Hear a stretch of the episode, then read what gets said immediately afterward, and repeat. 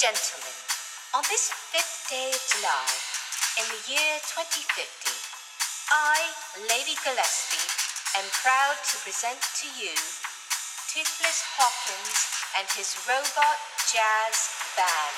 I one, two, three, four.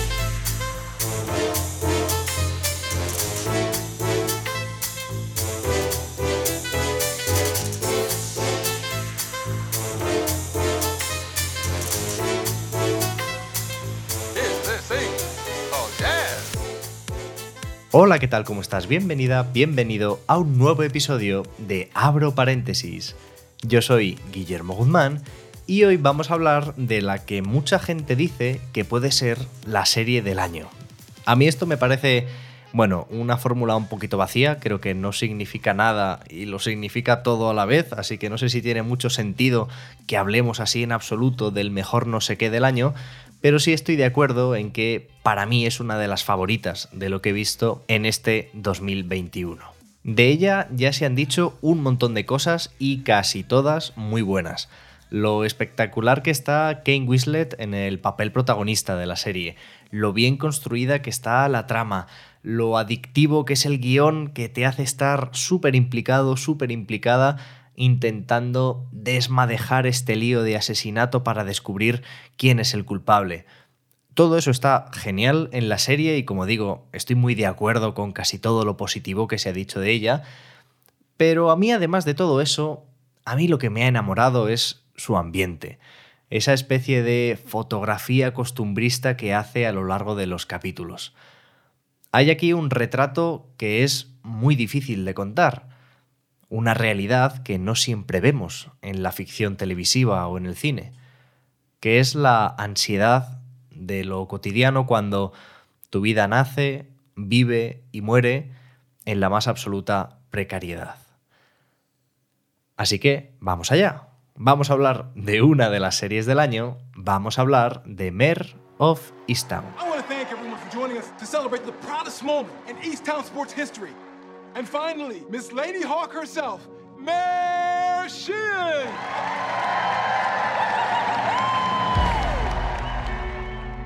See this yet? Big write up in the Tribune. I'm going to frame it and hang it up in your office. Yeah, please do. My daughter's been missing for exactly one year, and the police aren't doing anything. How's your mother doing? She's in the hero. Of all the houses my ex-husband has moved into, he has to buy the one right behind mine. Well, I heard he got a really good deal on it.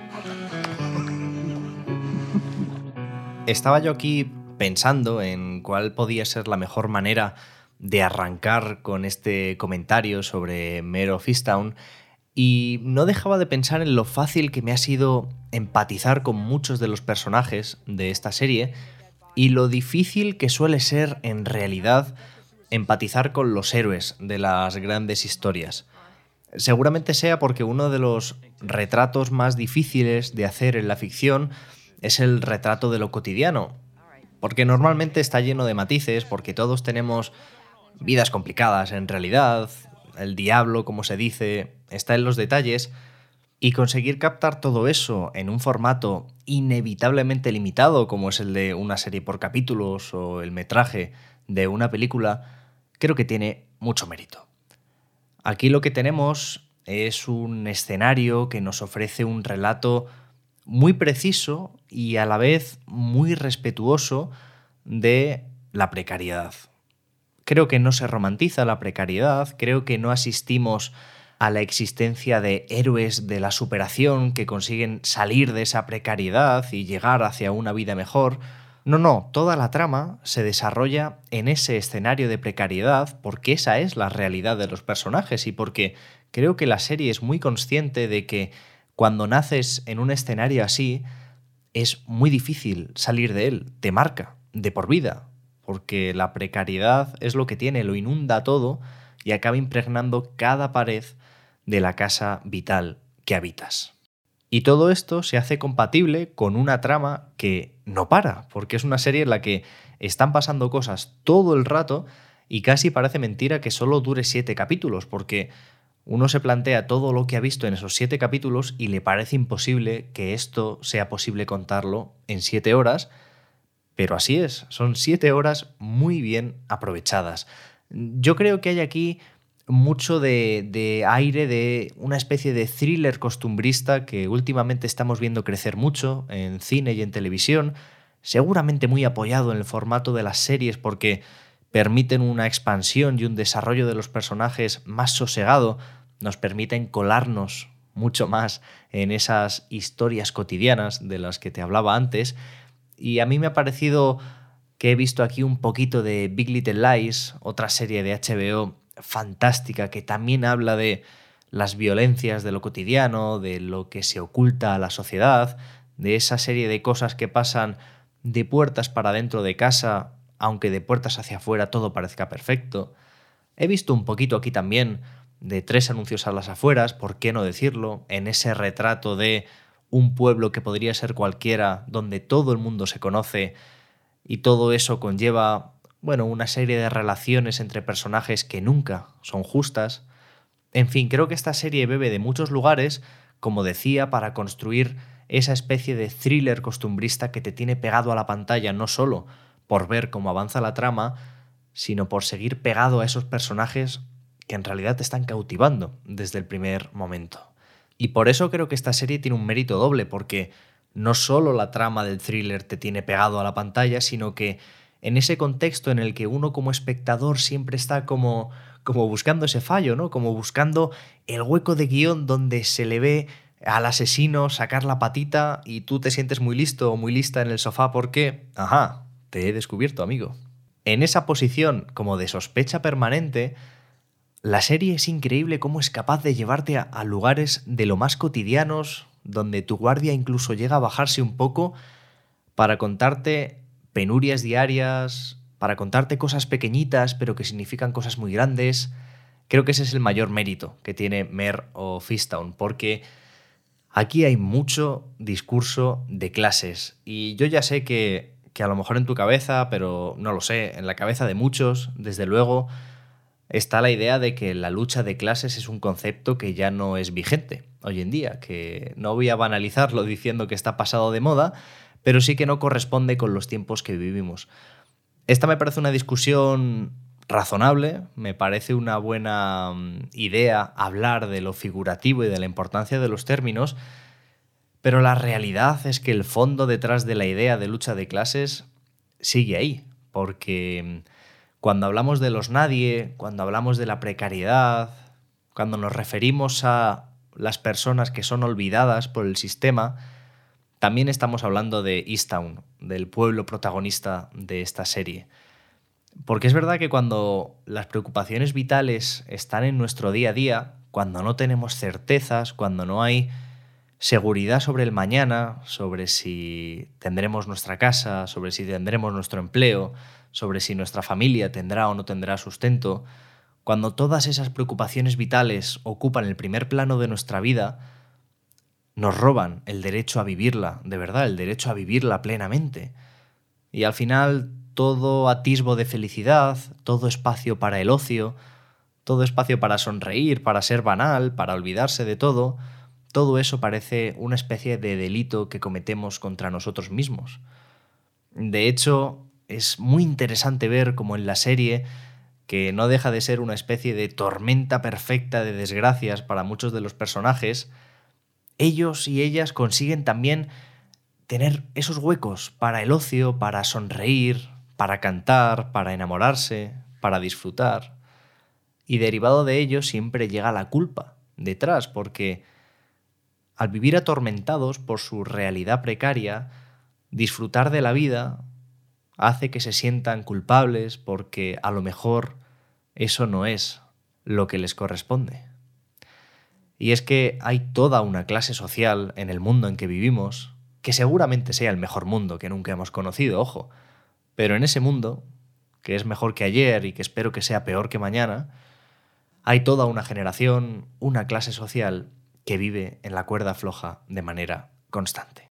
Y esta serie respeta tanto eso que no arrebata a los personajes la oportunidad de vivir esa realidad precaria porque es su realidad, ni siquiera lucha por sacarlos de ahí, porque es su vida.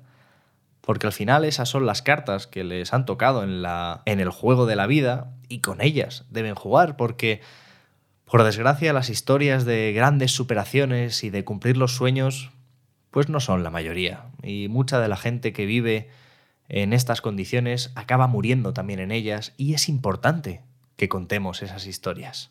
Todo lo que ocurre en esta serie no se olvida nunca del contexto precario que la ha hecho posible, para empezar. Y todo eso se reúne en Kate Winslet, que hace un personaje complicadísimo, poliédrico, con mil preocupaciones diferentes, con una mochila de culpa, de cargas, de sentimientos, que es capaz de expresar en cada, en cada frase que dice, en cada mirada, en su relación con su familia y con otros personajes. Ella está fantástica. Ella está fantástica en el retrato de una persona que no le ha quedado otra opción que tratar de sobrevivir cada día y ya mañana veremos qué ocurre. Ella tira de ese carro, de la trama de Mare of Easttown, pero es que ese carro está lleno de invitados de lujo. Es muy difícil sacar pegas a alguna actuación de algún personaje porque todos están muy contenidos en lo que deben ser y todos cumplen su función, pero más allá de eso, cumplen su papel dentro de Easttown como ese retrato de la precariedad colectiva de la que te vengo hablando en este episodio.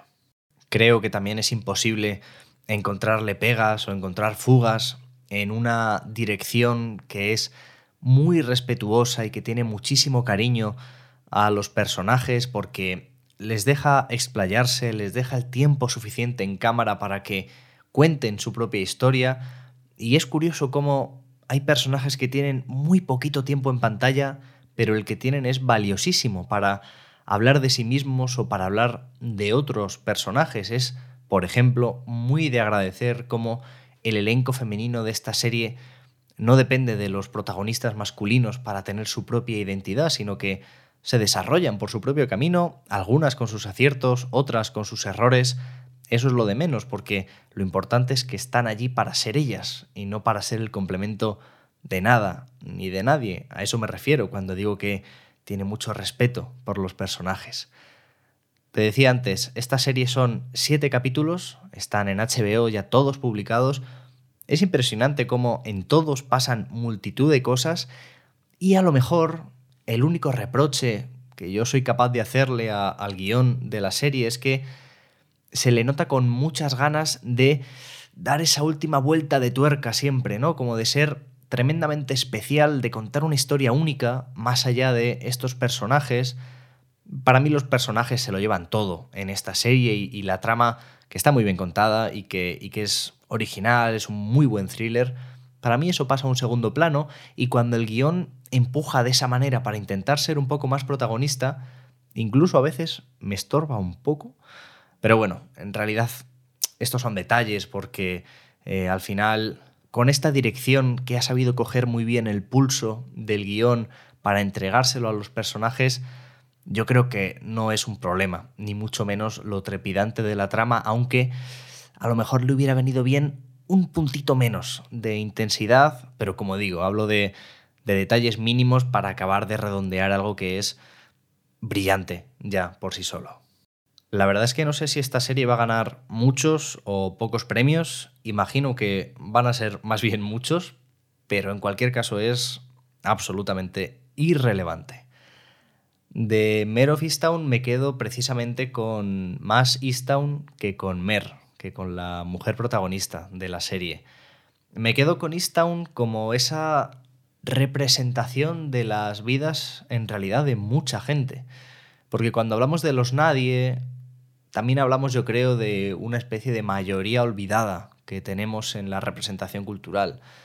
Aquí, más allá del thriller, que como digo es un muy buen thriller, hay un retrato de la precariedad que tiene lo precario como premisa y no como consecuencia. Aquí lo precario no es una especie de castigo para los personajes que van por el mal camino. No, ni siquiera es así de injusta con sus personajes, que es lo que suele ser la precariedad en la ficción, una especie de mal merecido para el que no ha elegido bien en su vida o para el que ha tomado atajos y caminos indebidos. ¿Qué va? Aquí la precariedad es una premisa porque la precariedad es algo que ya está ahí cuando llegamos al mundo. Porque la precariedad a veces es el condicionante de tu vida y no un lugar al que llegar, porque la precariedad a veces simplemente es tu casa, es tu trabajo, es la convivencia con un padre maltratador, es lo que ocurre en tu casa, es lo que ocurre en la casa de enfrente, es simplemente el contexto de tu vida y a veces el contexto es tan bestia que no tienes la culpa de que exista. Esta es una serie que en cierto modo es una búsqueda constante del perdón propio. Muchos personajes batallando contra sí mismos, luchando contra su ansiedad, contra sus remordimientos, contra su sentimiento de culpa por no tener una vida mejor, el sentimiento de culpa de no poder proporcionar una vida mejor a los hijos, a las hijas. La vida a veces es un lugar complicadísimo, como decía al principio del episodio. Y dentro de esa realidad, que es la realidad de mucha gente, que en el día a día hay muchas preocupaciones, que cuesta pensar en el mañana con certezas, dentro de esa realidad precaria, uno de los primeros trabajos que seguramente tenemos que hacer todos es el de convencernos de que no tenemos la culpa de todo lo que nos pasa, de que nuestro rango de acción sobre el mundo que habitamos es en realidad bastante pequeño y que es dentro de ese rango de acción donde tenemos que permitirnos también la sonrisa, el amor, la felicidad, y que los pocos espacios que esa realidad de lo precario nos dejen para sonreír, que encima no nos hagamos sentir culpables.